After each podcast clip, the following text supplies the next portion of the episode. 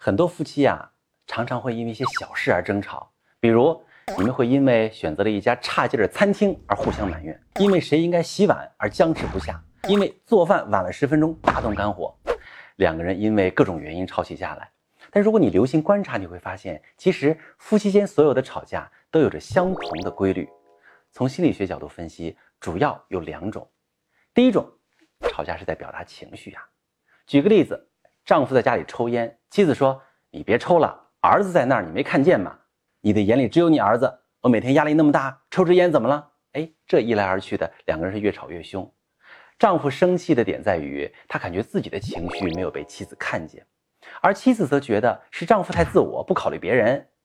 第二点原因，吵架是在强调需求。我们经常发生这样的对话：“午饭吃什么呀？随便。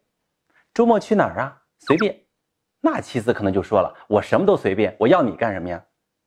两个人总是这样会吵起来，对不对？那这是因为我们对伴侣的期待往往高于其他关系的期待，所以在你对象让你失望的时候，也更容易感受到挫折感。在我的咨询当中，曾经遇到过一些因为夫妻之间经常吵架导致感情破裂的求助。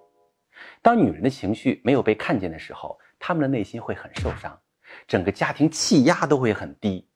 互相指责和抱怨机会也会变多，男人回到家感受不到温暖和爱，有时还经常跟妻子吵架。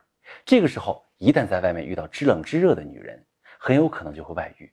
如果朋友们你在感情中经常吵架，可得注意了。你可以把你们吵架的模式发私信跟我说说，我来教你如何摆脱这种糟糕的沟通方式。